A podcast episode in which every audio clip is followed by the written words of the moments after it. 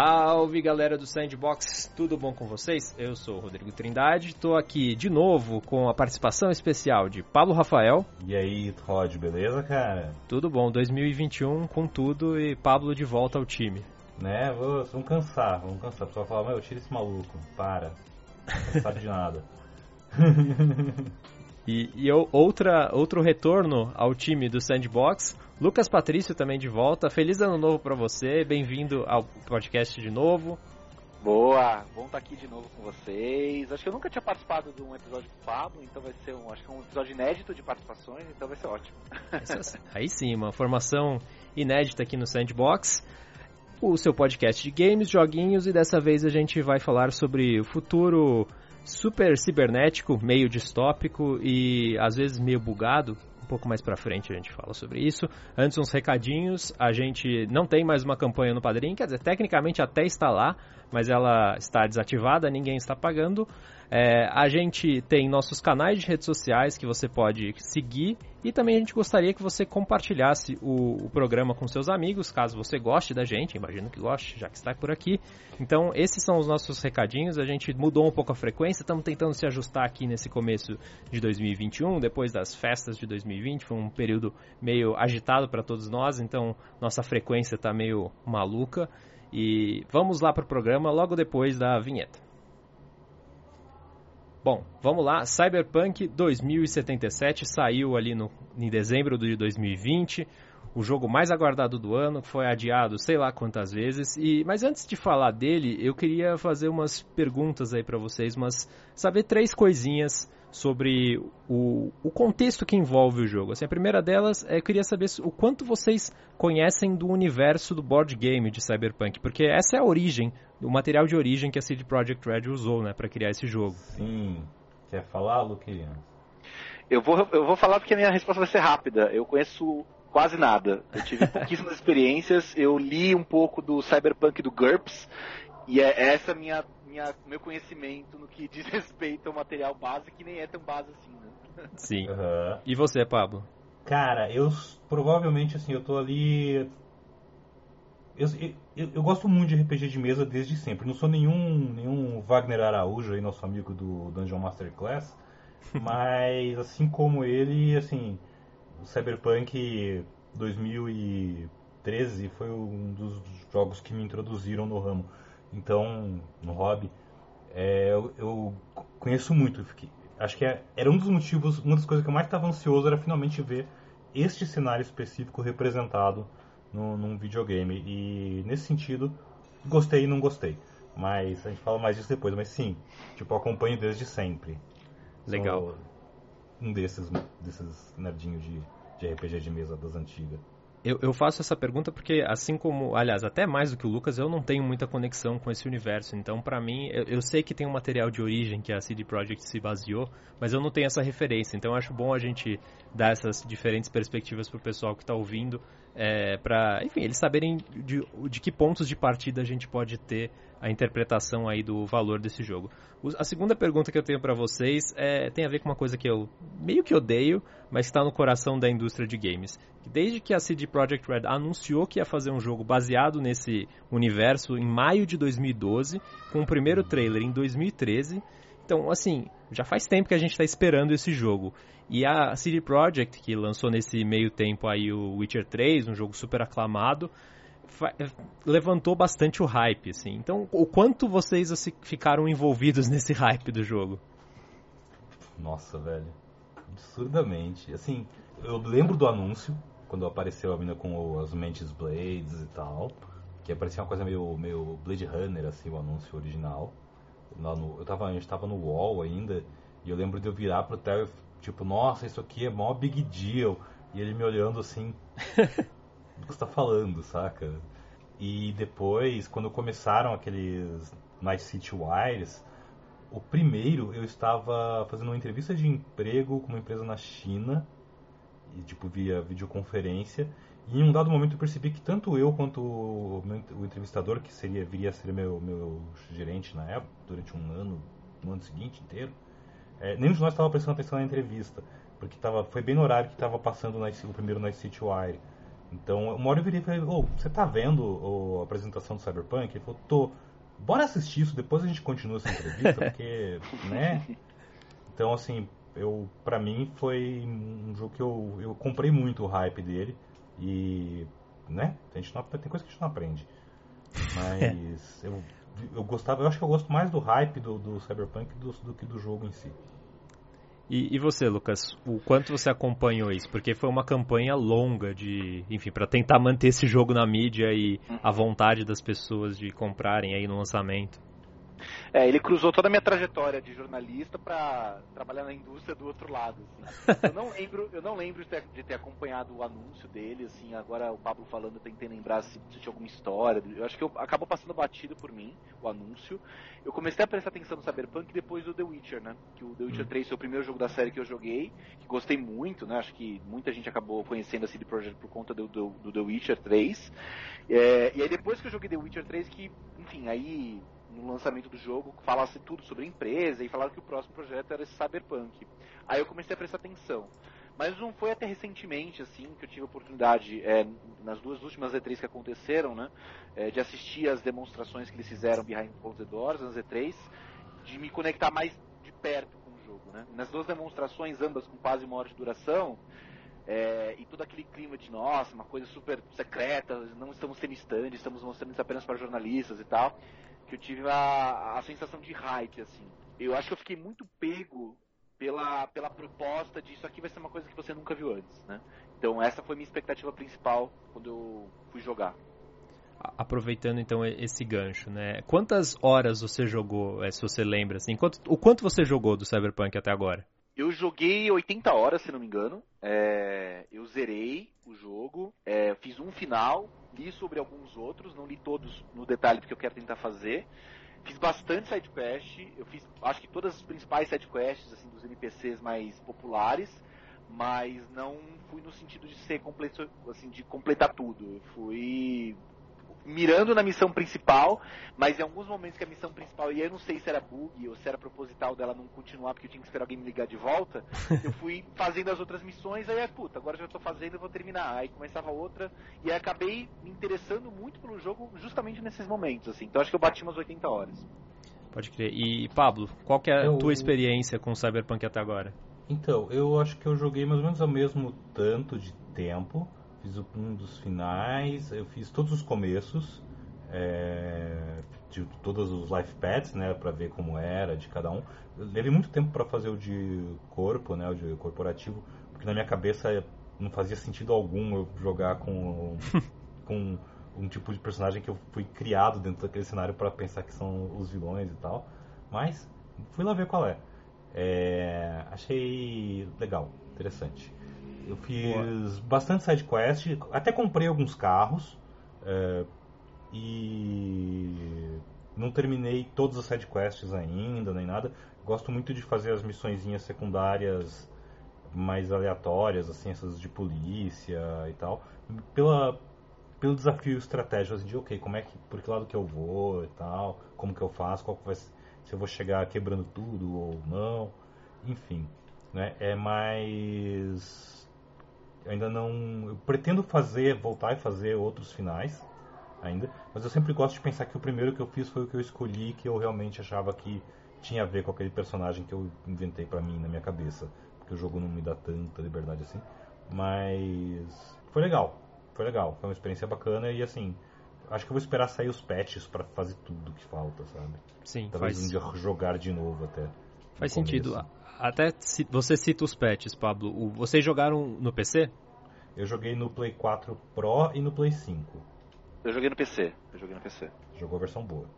Bom, Pablo, então já que você talvez seja a maior cobaia aqui desse grupo, Sim. É, eu também joguei no PC, eu tenho aqui, abrindo o Steam aqui do lado enquanto a gente conversa. Tô com 79,1 horas, mas eu acho que na prática eu joguei umas 70. Deve ter algum momento que eu larguei o Steam aberto aqui e contaram umas horas a mais. Eu fiz um final e voltei depois do final para fazer mais umas side quests que eu, eu, também curti bastante, né? Mas Pablo, eu acho que vamos entrar nesse ponto que eu acho que é uma das maiores controvérsias assim uhum. do, do jogo, né? Muitos anos de hype, muitos anos de, da CD Projekt falando isso daqui vai mudar tudo, isso daqui vai mudar tudo.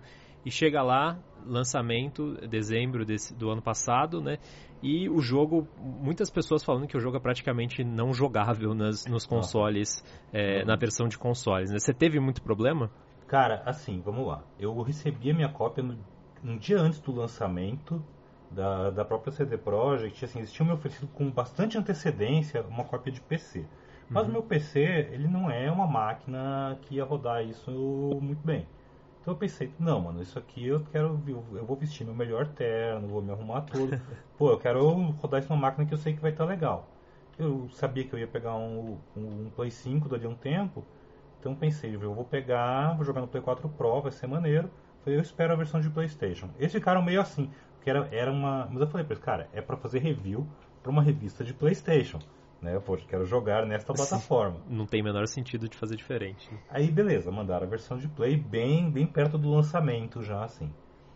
E, cara, eu, no Play 4 Pro eu tinha queda de frame rate de vez em quando, eu tinha umas, umas texturas até hoje lavadas, assim, dos outdoors, dos, dos backdoors, das, das propagandas.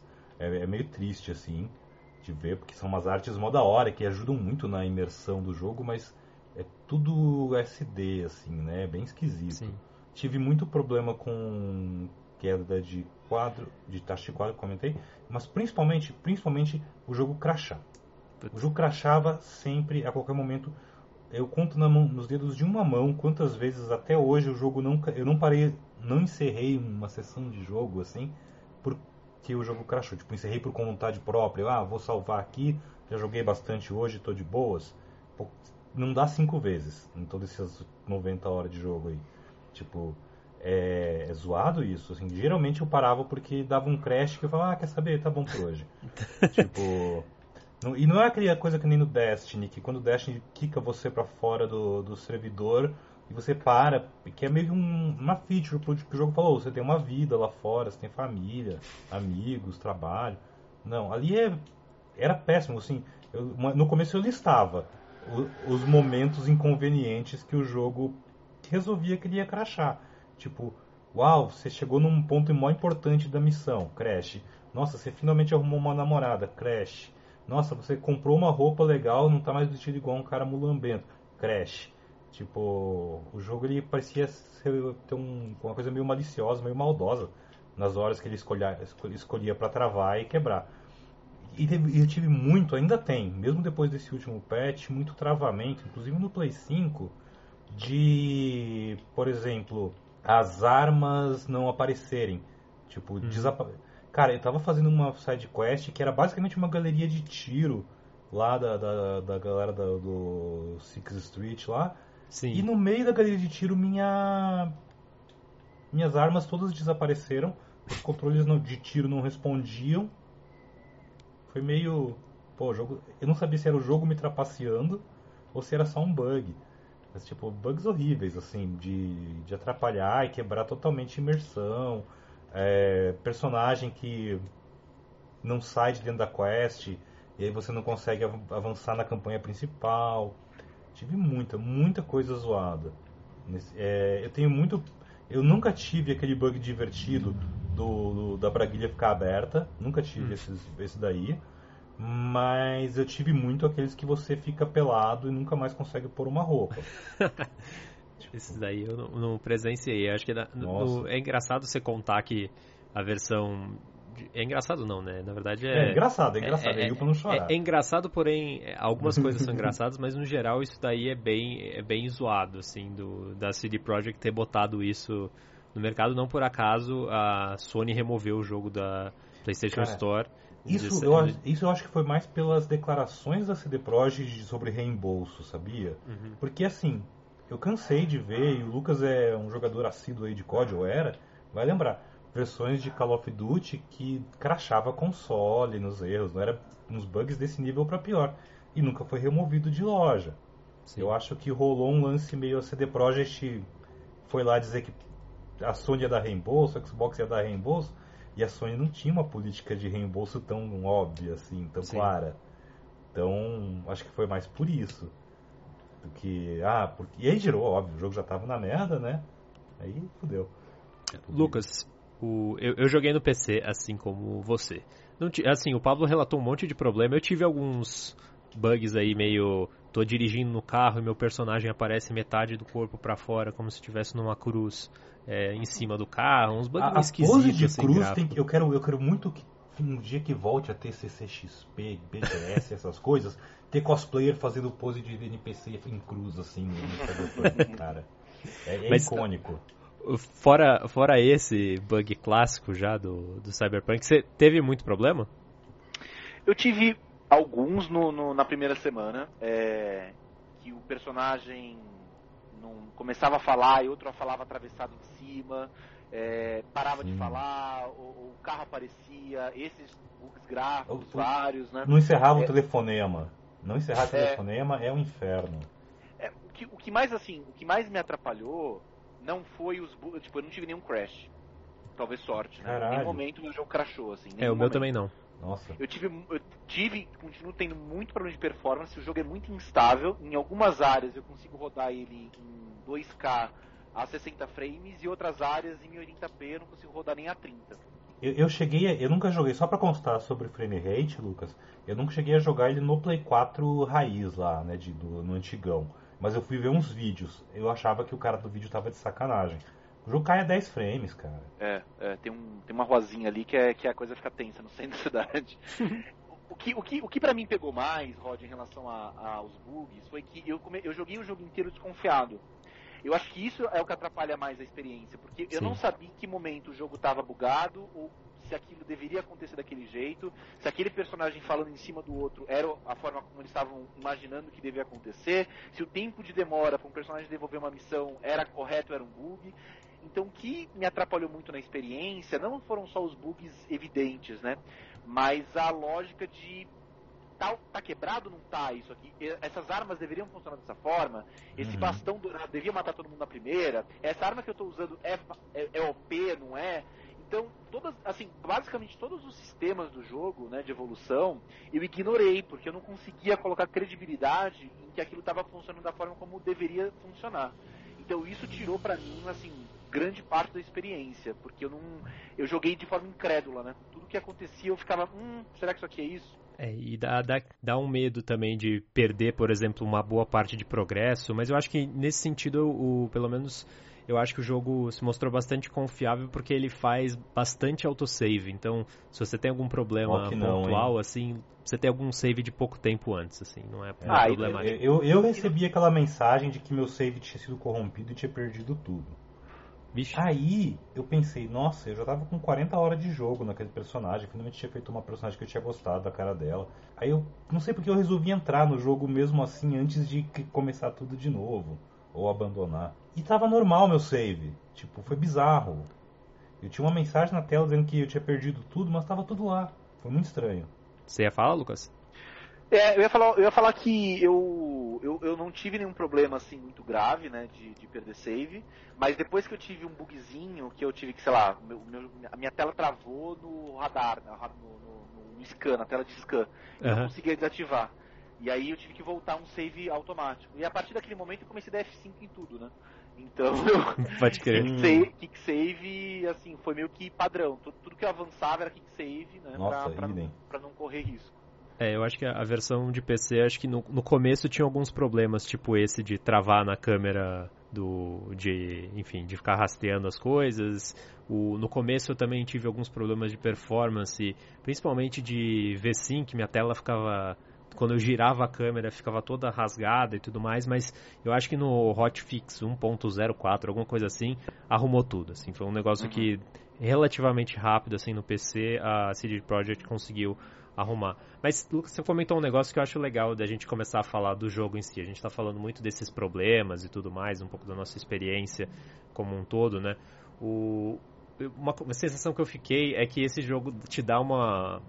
Cada, a experiência de cada jogador vai ser muito diferente, assim. Eu criei um personagem nômade, é, com um foco em quick hacking, em em, tipo, usar essas habilidades aí meio de combate à distância, um negócio meio é, espião, não tanto de usar as armas é, propriamente ditas, assim, e também foquei bastante em crafting, na, na, construção do meu personagem, né? E eu fiquei com a sensação que os elementos de RPG desse jogo são muito, muito fortes, assim, para alterar completamente a maneira com que você joga. Como que você é, elaborou o seu personagem ao longo da campanha como um todo?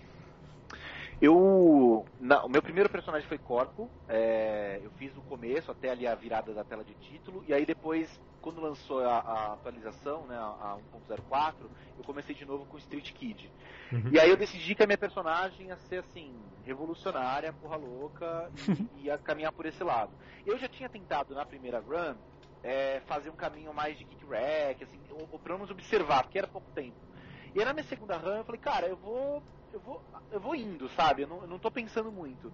E o, que, e o que eu percebi é que você consegue jogar 100% desse jogo sem olhar para nada dessas telas, sabe? De, de uhum. evolução, de craft. Uhum. Foi o que eu fiz, assim. Eu perdi pouquíssimo tempo é, na tela de kick hack. Eu basicamente evoluí o meu, meu, a, a, o meu, o meu indicador que aumenta a minha RAM lá uma vez. É, adicionei uns kick hacks que tinha ali. Usava com certa frequência, mas assim, dependendo da, da, do cenário que eu encontrava, se era um cenário que me importava muito com o que estava acontecendo, eu ia no stealth, né? Então eu aumentei bastante minhas habilidades de stealth, comprei uns upgrades de stealth e achei uma arma que era a, a, sniper da Penem, que eu ah, joguei sim. basicamente o jogo inteiro com ela e cara, e, e, e, é isso, sabe? Eu não sei se deveria ser assim, saca? É, o crafting eu nem mexi. Eu, eu, dei dois upgrades ou três no, no, na sniper dela, assim, só pra tipo ver como é que era. Então, eu ignorei quase que 100% todas as mecânicas de RPG do jogo e passei o jogo numa mistura Nossa. de uma aproximação mais stealth com a, a, sniper que tem silenciador e alguns momentos que eu simplesmente entrava atirando em tudo e, não tinha nenhuma grande dificuldade. E joguei no hard, uhum. que não me trouxe assim, desafios muito também maiores é, em relação à dificuldade de enfrentar né, na, na, na, na forma mais agressiva. É, eu fico, eu fico pensando antes de passar a bola para o Pablo, porque eu focando bastante na em inteligência e nessa nas habilidades de crafting, né? O meu personagem ele não era muito resistente em combate, né? E, então eu sempre meio que ia escondido, invadia as câmeras, ia tentando hackear todo mundo. E essa arma da Panam foi uma das que eu peguei, assim, tipo, de uhum. usar uma sniper de bem longe, assim, quando ia pro combate era algo meio escondido, meio covarde, assim, não tanto pra pro combate direto, assim, porque o meu personagem não aguentava muito mesmo pro fim, assim, do jogo. É, eu, eu morria bem rápido, assim, então, num, num cenário de tiroteio. E, uhum. Pablo, como que ficou a sua construção? Cara, então, o personagem com o qual eu acabei jogando até o final, é, eu fiz ele um Street Kid, né, o marginal lá, da cidade, que, e focando muito em... Eu foquei muito, assim, um, um, um corpo, tipo, para ter build de de porrada mesmo. Tipo, eu queria que ele fosse um cara que brigador, lutador de rua. E pistola e revólver, principalmente. E um pouquinho de shotgun aqui ali. Então era. Ah, e eu desenvolvi. No começo eu gostava muito de katanas e tal, mas eu acabei desenvolvendo uma paixão bizarra por tacos de beisebol. e cara, dá, dá pra você fazer umas, umas coisas bem loucas de, de dano assim com, com tacos de beisebol e, e uns e uns implementos aí para melhorar a velocidade do boneco, de evasão e tal. Então eu basicamente era isso. Eu jogava muito de perto sempre nos combates, entrava tipo chutando porta. No máximo usava uns, uns hacks do tipo daqueles quick hacks, tipo Contagion, que você é. espalha um covid ali na galera e fica todo mundo morrendo. Mas. E aí você entrava no meio da turma e saía distribuindo golpe de, de taco, tiro de revólver. É, foi bem mais. Foi, foi assim, mais corporal, eu acho, pra mim, esse negócio. Que eu queria muito isso, fazer um personagem que lembrasse os. sei lá. Uh, os, os guerreirinhos que eu fazia no RPG de mesa. E, e, pra, e, para você, Pablo, tipo, uma coisa que para mim não funcionou assim, tem o, uma das missões que abrem logo no começo do jogo é uma que você para você meio que virar um boxeador assim, só que de Nossa, rua. adorei né? aquilo. Você conseguiu, você conseguiu evoluir bem porque eu não sei se é, aí é uma dúvida que eu tenho se isso é problema do jogo ou se é o, o próprio roleplay, assim, da maneira que eu desenvolvi o meu personagem. Porque é, essa, esse, essa questline aí te bota diante de vários caras que são bons no, no soco, né? Uhum. E eu, eu tive muita dificuldade, eu nem terminei, assim, eu fiz boa parte das side quests, mas essa é uma que eu só consegui concluir a primeira, a mais fácil de todas. E basicamente o meu personagem, eu, eu não sei se eu eu achei que o, o combate corpo a corpo do jogo era ruim, ou se eu não transformei, se não direcionei o meu personagem para essa. Ah, é... provavelmente é questão de direção, porque assim. É... é uma das poucas mecânicas de RPG deles que eu acho que foi bem feita, uhum. mesmo. Me lembrou de certa forma Elder Scrolls, Sim. onde o Sky, principalmente, onde você vai melhorando com aquela, aquela, as habilidades conforme você as usa não só com a distribuição de Sim. ponto, né? Então, cara, assim, você é usar habilidade, é usar o trocar, eu troquei meus braços por aqueles Gorilla Arms. Sim. Que fica e aí eu comecei a ver os mods de Gorilla Arms, então eu tenho eu dou socos flamejantes. É muito da hora. E aí tipo, aí aí eu acho que rola muito isso, tipo, você que nem na, na side quest de corrida lá da, da, da moça da bartender do, do Afterlife, eu sou péssimo, porque eu, não tenho, eu não, já não, eu, o jogo já não é muito bom de direção. Uhum. E eu nem, eu nem fiz questão de fazer essa side quest assim de cara. É, eu, eu gosto muito de fazer esse roleplay pessoal, mesmo que o jogo não te limite, não me limite, pra, pra dar um foco, né?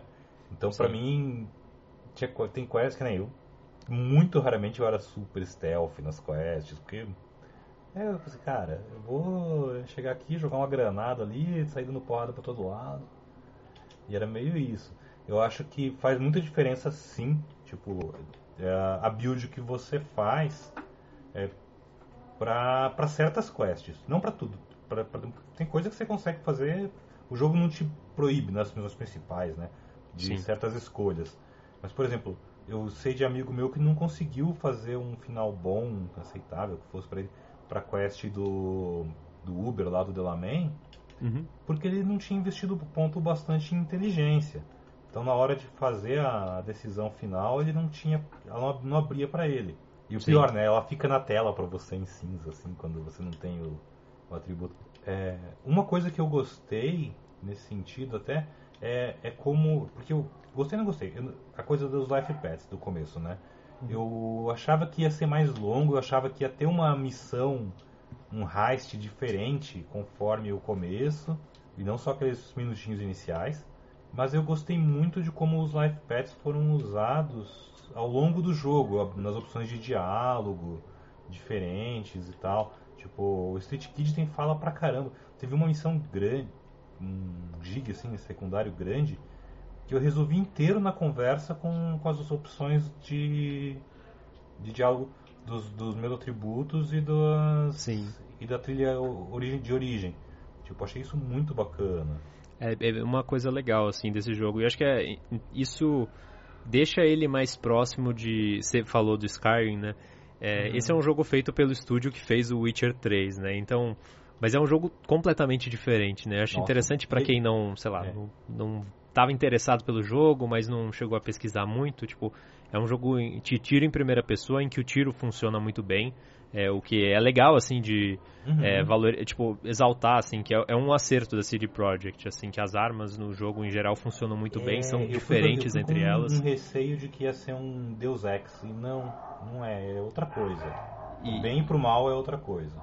E, de certa maneira, eu acho que esse jogo tá muito mais para os jogos que a Bethesda fez, é, pensando aí no Fallout ou mesmo no Skyrim, uhum. apesar da temática completamente diferente, é, do que pro Witcher 3, assim, é uma evolução da CD Projekt nesse sentido. Sim, Mas, coisa diferente. É, é, aproveitando que o, o, Lucas lá no começo falou que conheceu a CD Projekt pelo Witcher 3, assim como eu, é, qual, o que, que você achou da, da história? Porque o Witcher 3 é um jogo bem focado em narrativa, e eu acho que ele é muito, ele é muito bem sucedido nisso, assim. Ele tem os vários finais, mas ao longo de toda a narrativa eu acho que o jogo é bem consistente, assim, tanto na história principal quanto nas quests secundárias, né? Que, que você achou da, da história principal do Cyberpunk? Porque, assim, eu, eu sinceramente não fiquei muito satisfeito com o final que eu peguei, mas eu vejo que existem muitas possibilidades, assim. Só que eu, eu, eu fico me perguntando se eles per, é, perderam um pouco de foco, enquanto no Witcher 3 era um negócio mais é, coeso, assim. Para mim parece ter muita ponta solta, que eu não sei se pelos desafios de desenvolvimento e tal, mas a história do Cyberpunk parece bem inconsistente. É, eu tenho uma eu tenho uma relação meio mista com esse assunto, porque eu estava ouvindo vocês falarem sobre né, o desenvolvimento da, da, de como vocês construíram o personagem, né, os atributos ajudaram tal. Eu, eu, eu não tinha uma experiência muito positiva com isso. Assim, eu sempre achava que os flavor texts que apareciam do Street Kid eram só quase como tipo uma resposta com a linguajar ali do, do, meu background, mas que chegava no mesmo lugar do que as outras eventualmente podiam chegar também. Sim. E o que me decepcionou na. Porque assim, a, até aí tudo bem, porque é legal você ouvir um diálogo diferente, beleza, você meio que interpreta ali o que o teu personagem estaria dizendo em relação àquele assunto e você extrai dos outros personagens outras respostas. Só que numa forma mais ampla, o arco final não leva nada disso em consideração. Assim. Sim. Zero. Sim. É, o arco final ele leva em consideração se você fez ou não uma missão é, grande de recrutar ali uma personagem e duas ou três decisões seguidas que você faz. Então, com, em relação à estrutura né, do jogo, a que chega ao final da história, me decepcionei. Em relação à história em si, eu acho que os personagens são incríveis. Eu, eu, eu sou completamente apaixonado por todos os principais NPCs desse jogo. O Johnny uhum. Silverhand, pra mim, é fantástico. É eu odeio ele e acho ele fantástico. Eu acho que a construção desse personagem é incrível, assim. A forma como ele interrompe, a forma como ele se posiciona, é, como ele reage.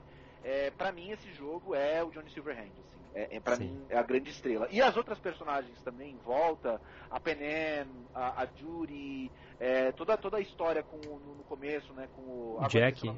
Com o Jack, a mãe do Jack. A namorada a, do Jack. A namorada, tipo, é, é, muito forte, sabe? São personagens muito legais. É, o problema para mim é que algumas quests me pareceram faltando, parecia que faltavam umas duas missões, sabe? Faltava, faltava um recheio ali para dar para me importar um pouco mais com algumas situações.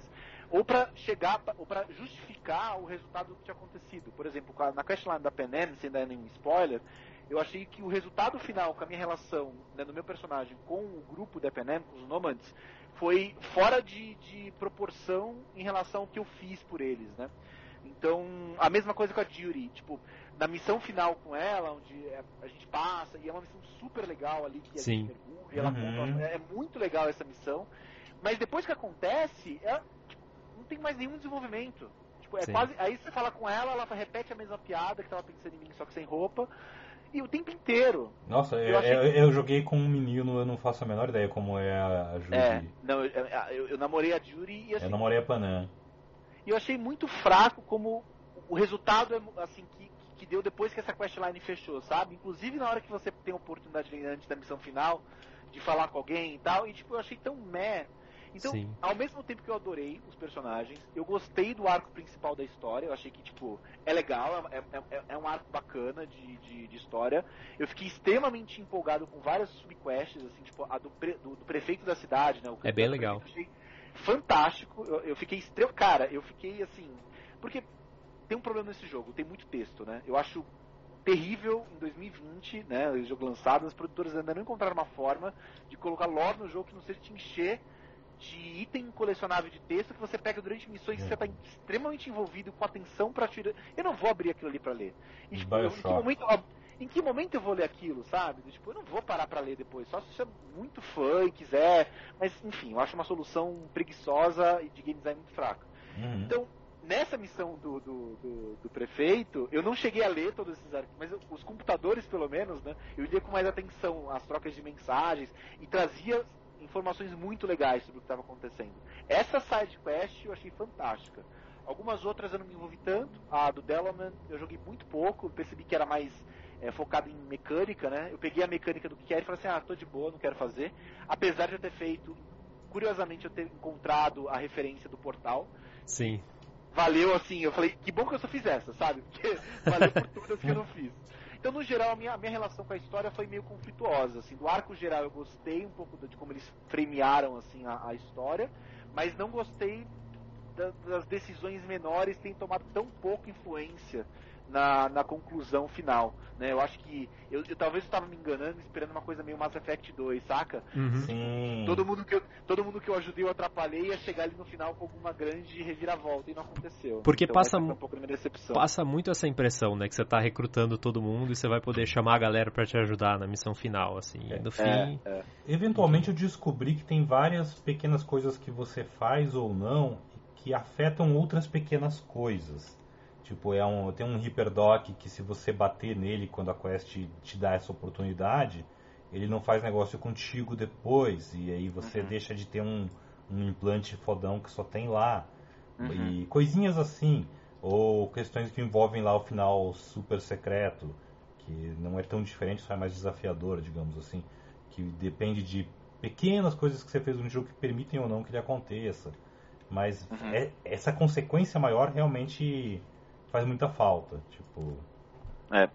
Até porque as missões parecem missões de, de, de, recrutamento do Mass Effect, né? É, total. Aquela, aquela missão final do Johnny Silverhand que você encontra a banda, acho que é total isso, assim, sabe? É. Cara, essa missão, é, essa missão é maravilhosa, cara.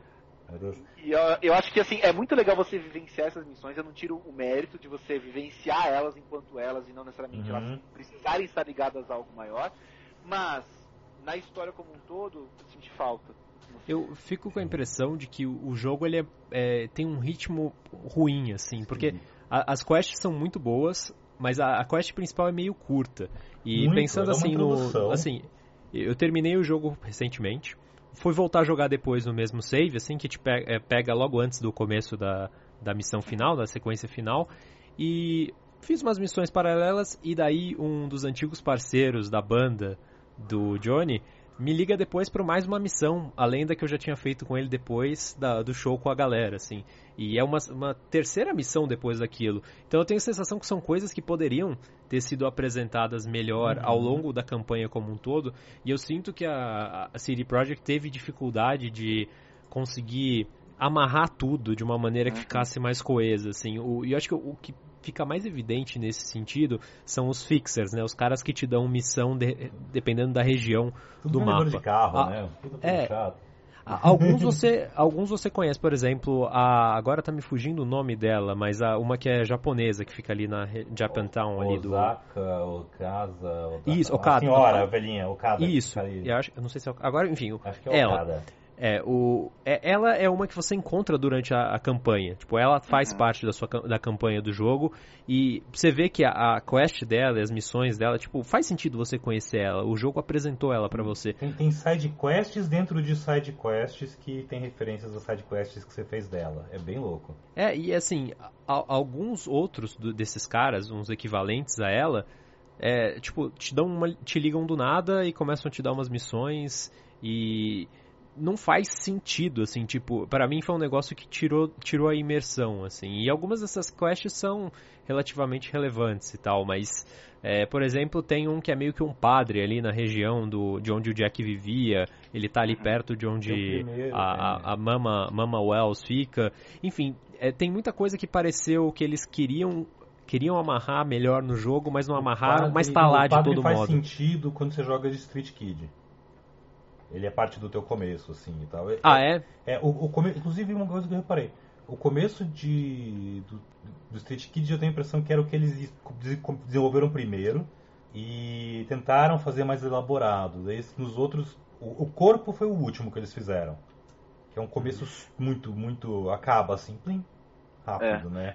Mas ao mesmo tempo, eu também imaginei, como eu fiz a primeira quest, a primeira começo do corpo e depois fui pra Street Kid, eu percebi que o padre parecia ali, imaginei que a forma como iam ser entregados ou apresentados uhum. seria ser diferente. E no é. fim do dia, eu não, não, sei se foi uma coisa que eu acabei frequentando mais uma região que a outra, mas sei lá, eu fiz umas 20 ou 15 quests da policial eu fiz Sim. uma de todos os outros personagens, mais ou menos. Cara, a, Regina Jones é, é absurda. E não porque assim, eu queria, é, é porque assim. O jogo te entrega ela o tempo inteiro. E eu não sabia se. Exato, só que eu não sabia se eu tava jogando errado. Porque eu não queria fazer as quests dela, mas aparecia, entendeu? E eu não sabia Sim. se depois dela ia aparecer outros. Então, assim, e aí teve uma hora engraçada que o Mr. Hands me ligou, eu, eu, eu, acho que foi um bug, e apareceu o rosto dele, que ficava tipo a mão na frente e o rosto apagado, né? e aí apareceu o rosto dele e ele tá olhando assim pro nada. E eu falei, meu Deus, cara, será que isso é que tá acontecendo comigo agora? O que tá rolando? Uma coisa que eu gostei das quests do jogo, assim, eu concordo muito com todo o lance de como a missão principal é, é muito curta, ela dá a impressão que teve coisa pra caramba que foi cortada de alguma forma. É, eu acho que a, a, duração dela não é necessariamente o problema, eu acho que ela é meio mal amarrada com o resto. Não, a parece, história, parece história, que eles queriam que ela fosse dela maior. É, é, muito. Era uma coisa que até o Guerra comentou bastante com a gente antes do Sim. de gravar. Como clichê. é uma. A, não só clichê, mas muito simples, né? E aí, assim, o Mike Pondsmith, que é o autor que, do, do RPG original e da história do jogo, não é, assim, nenhum escritor de The Witcher. Ele é um autor de RPG de mesa, né? Uh, hoje em dia, até quem escreve mais os cenários dele e tal são, é o filho e a nora dele. O, inclusive o Cyberpunk Red, recomendo bastante, que é um RPG de mesa 40 anos aí, 30 anos antes do, do Cyberpunk 2020, que serve de prólogo para o jogo, e, e, aprofunda bem o cenário, é bem, tá bem bacana esse, esse, essa versão nova que eles fizeram, né?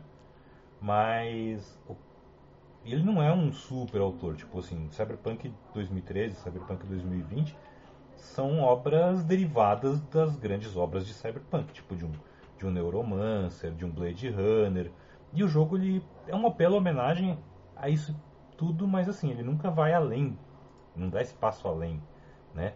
O que eu acho legal, aí entra muito assim, toda a parte da banda, o próprio Johnny Silverhand, a Rogue, que para mim foram os momentos de história que eu realmente me emocionei, assim, jogando quando eu vi o que era. Que é quando você joga os flashbacks. Uhum. Tipo, quando você junta, faz aquela missão que você tá lá com a com a Al, né? A namorada do Silverhand.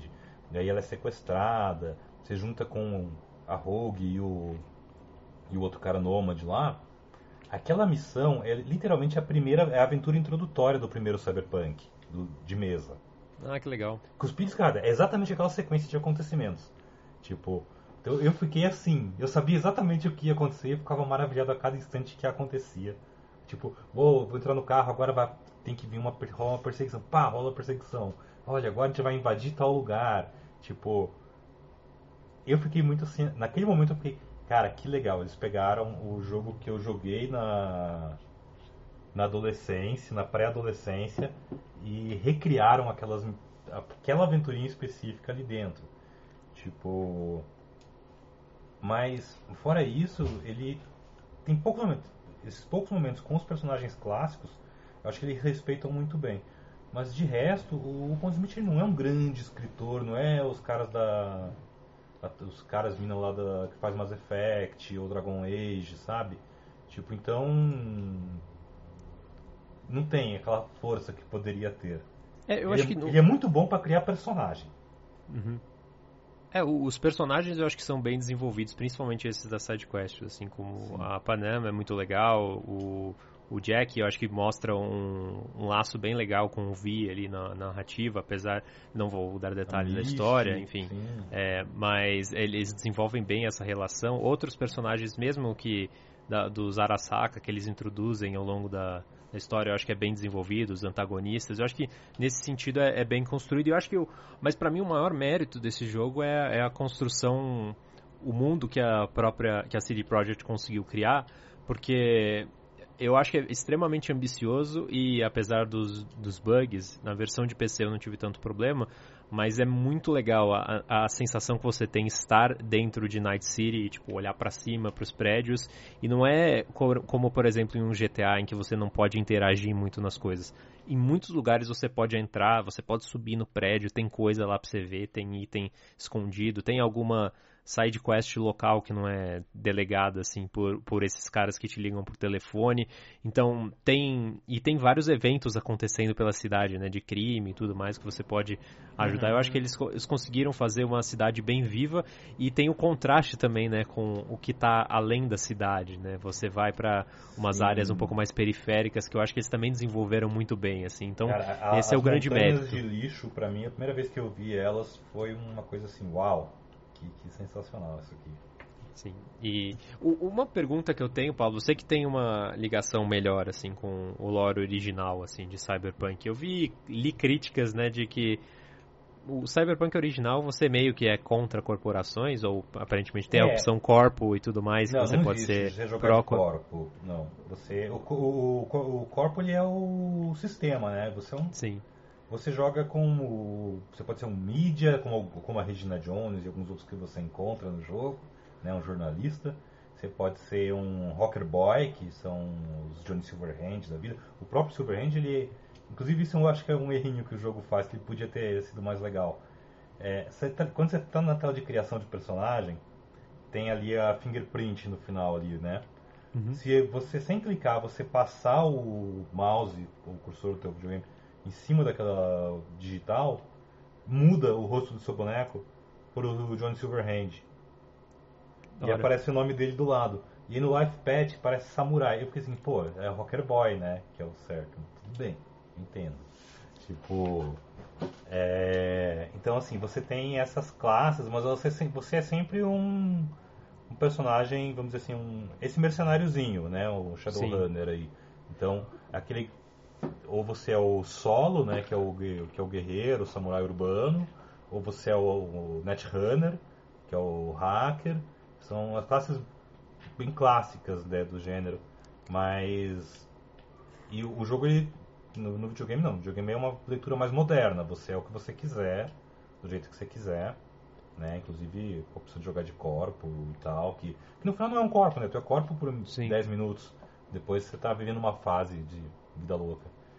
É, Mas o, o- uma coisa, então, tem esse lado, né, de você meio que poder ser corpo, mas não ser de verdade, mas uma coisa que eu vi pessoas criticando, falando que, pô, esse é um jogo cyberpunk que você fica ajudando a polícia, isso não tem nada a ver com a história original. Isso procede? Porque, tipo, de fato, assim, principalmente as Sim. missões com a Regina, é tem a ver com polícia, né? Não só com a Regina, né? Basicamente a polícia. Pelo que eu fiquei prestando muita atenção nesses detalhes também. Você é um. A polícia não dá conta do serviço, então ela subcontrata mercenários. E eu senti falta de ter poder fazer o oposto. Pô, eu quero me juntar com alguma gangue. Eu acho que é coisas que vão ficar pro multiplayer, né? As Uhum. Um sistema de facções. Tipo, eu queria ser um, sei lá, um Valentino.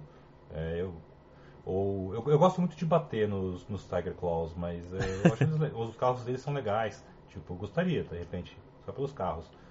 É, e não tem, né? Você joga com a polícia, sempre. Tipo, como. Não acho errado, porque a ideia ali é que a polícia é uma gangue como as outras e você e terceiriza o serviço. Só que é a Tipo- única que você pode ser meio subcontratado ali. Exato, é bizarro. Nesse sentido, não ter uma- um sistema de facções. Eu acho que eu esperava um jogo que misturasse GTA com. com. sei lá, com Mass Effect, com um pouco de Fallout New Vegas. Que aí seria uma coisa que eu nunca vi. E eu queria voltar nisso, que é o que o Lucas comentou lá no começo. Né? De, a promessa era uma coisa que a gente nunca viu. E Cyberpunk pode ser um jogo bom, pode ser um jogo ruim. Mas é um jogo que a gente já viu várias vezes. É.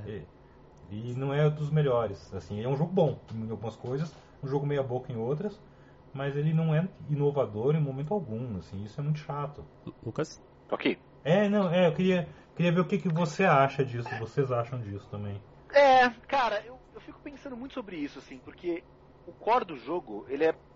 Você já viu isso várias vezes, né? Uhum. O, o gameplay normal dele. O- Eu acho que ele começa a crescer muito justamente nisso que você estava falando, Rod. De, tipo, ah, você vai pra uma área que você não foi, começa a explorar, começa a ver com calma, e aí você vai descobrindo coisas que eles adicionaram que de fato enriquecem muito o mundo, né? Inclusive todo o lore, as conversas dos personagens, os, os arquivos, tudo que você vai juntando ali vai criando um ambiente muito mais rico.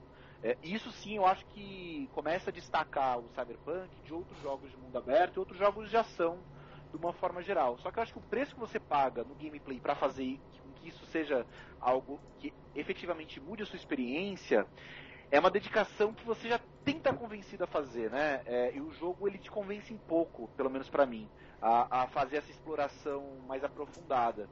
Então eu acho que eu concordo 100% com você, Rod, quando você diz que o jogo não conseguiu costurar bem, né?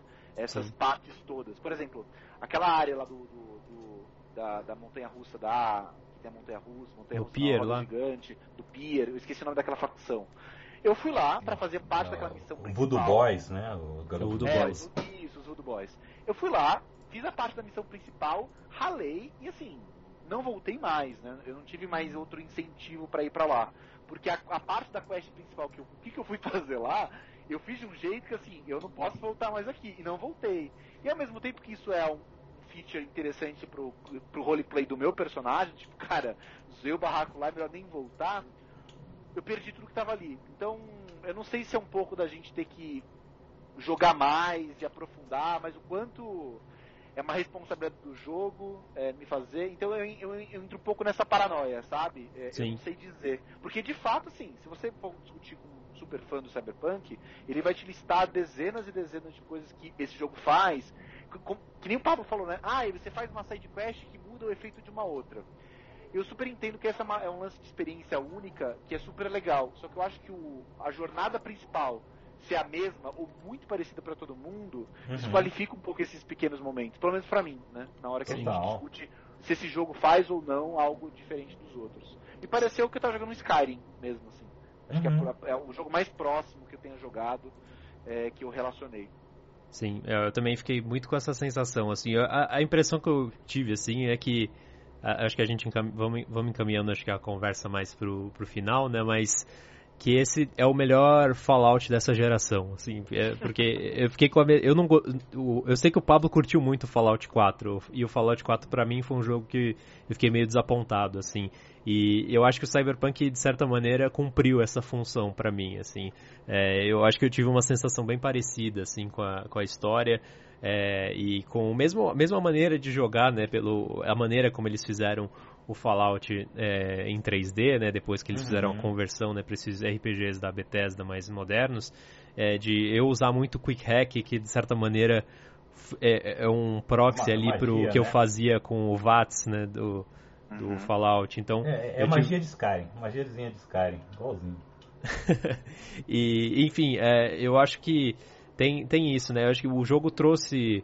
O, o que ele tem de original é um, talvez um, é a cidade mais densa que já fizeram para um jogo de videogame, assim, mas é, a parte disso eu não acho que ele traz muita inovação, né? Eu não sei a opinião de vocês, mas para encaminhar, acho que a conversa mais pro final, tem alguma coisa que a gente não falou aqui que vocês gostariam muito de falar para o pessoal que tá, tá para os nossos ouvintes, assim, um, um, que é um expoente desse jogo, ou alguma coisa que vocês acham que putz, eles deixaram a desejar e é uma coisa que podia muito bem ser melhor? Olha, eu acho inadmissível ainda que esse jogo não seja jogável de fábrica em terceira pessoa e que não tenha transmog. Porque é um jogo onde, assim, boa parte da minha diversão nele é tentar fazer um personagem com um visual que eu acho da hora e tal. E eu acho um absurdo o jogo não ter uma opção de fábrica de ser em terceira pessoa, sabe? Tipo, Sim. entendo que em primeira pessoa, isso mais aquilo, imersão, bibibi, blá, blá. Mas, cara, eu quero ver minhas roupinhas. É verdade. Ele tem todo esse é, lado meio fashion. É um absurdo ele não ter uma cidade daquele tamanho em 2077 não ter salão de beleza para você poder mudar o cabelo ou fazer uma tatuagem nova. Cara, esse para mim foi assim, na metade pro final do jogo foi a minha maior decepção, assim. Eu não poder controlar o meu visual é, foi o que me deixou mais decepcionado, porque você chega um momento que você começa a coletar umas roupas, aí você fala, puta, eu quero mudar o E não, você não pode mudar o cabelo, você não pode mudar as tatuagens, você não pode mudar a sua aparência. Tu não pode provar a roupa na loja. É, e num mundo onde, tipo, isso é o principal, tá ligado? Tipo, é um mundo onde é. você se expressa por meio da sua atitude e do seu visual, sabe? Pelos implantes uma... no corpo. É, é Exato. Assim, a, primeira, a primeira cena do Reaper Doc, né? Que você vai, e aí ele vai trocando, ele né, tira seu olho. Uhum. Eu imaginei, cara, que eu ia fazer todos os implantes que eu queria ver todas as animações. Não tem. Quando eu percebi que não existe, você clica e sai do menu e você tá com um implante, cara, eu fiquei extremamente decepcionado. Porque assim, a minha referência de animação de jogos era o Last of Us 2, que toda, cara, todo tipo de upgrade de arma do Last of Us, do, do Last of Us 2, existe uma animação exclusiva né, da personagem né, cara? abrindo, tirando, limpando, colocando, e cara, é maravilhoso, assim, tipo, é um é, não precisa ter, mas quando tem, dá outro peso, assim, para o que você está fazendo. E, e, no Last of Us 2, é, personalizar arma nem é algo tão importante, tá? É. Mas nesse jogo, personalizar o personagem, cara, eu fiquei Sim. muito decepcionado. Muito. E de não poder trocar o cabelo, essas coisas, então, nem se fala. Eu acho um absurdo. Pois é, tipo, eu posso fazer isso no GTA V. Tipo, em, do- ó, em do- em 2015 já dava. Como é que em 2077 não dá? É, e, e realmente, é, não só absurdo como não, não faz muito sentido, mas é o tipo de coisa que eu imagino se, a, se não é uma coisa que a CD Projekt vai incluir depois. E a minha referência é sempre o que eles fizeram com Witcher 3, de ir atualizando o jogo eternamente, meio de graça. É, e, e, assim, eles já des- é, desenharam aí um mapa do que do quanto de update e trabalho que vai vir no pós-lançamento, né? Muita coisa eu acho que devia estar aí no lançamento, né? Eles deviam talvez até ter adiado de fato o jogo para lançar ele mais redondo, é, principalmente nos consoles, né? Eu acho que eles pegaram Eu acho que em algum ponto eles tinham que ter falado que não iam lançar esse jogo pros consoles antigos, sabe? É só isso, cara. Teria resolvido tanta coisa. É, enfim, é, o jogo parece. é, enfim, o- parece que o escopo saiu um pouco mais, um pouco da capacidade que eles tinham de tocar um projeto e Uhum. botar isso no mercado, né? Mas o, eu acho que só pra dar um destaque de uma coisinha que eu curti, assim, é, por mais que o, o jogo é, não seja um, super bom nas, né, tipo, você diz no, no roteiro ou na história em si, que é o que você destacou do escritor do Cyberpunk, né? Eu acho bem legal como eles prestam boas homenagens aos às coisas originais aí de, Uhum. do universo é, Cyberpunk. Por exemplo, tem meio que um cemitério num lugar ali no, no mapa de mostrar, por exemplo, uma homenagem àquele android do Blade Runner, né, do finalzinho Ah, do Blade tem- Runner. Eu achei bem legal. Tem umas três ou quatro coisas de androides de Blade Runner escondidas no jogo, nos lugares muito inusitados, assim, é bem E- da hora. E, então Tem eu o achei. Kojima, né? Tem o Kojima, tem o bebê do Death Stranding também, eu encontrei no meio de um laboratório Uhum. aleatoriamente. É. Então, É bem legal. Eu não vi, eu não vi o Kojima, não. eu procurei ele um monte, eu acho que o meu jogo bugou e o Kojima não Ele foi tá- na balada. E- Ele tá no, no hotel da, da- do pessoal de Máscara de Ouro. é, o Kojima eu perdi também. Mas, Olha, eu é, achava que era no Afterlife. Hum, mas o. Acho que como um todo, acho que só esses exemplos mostram como.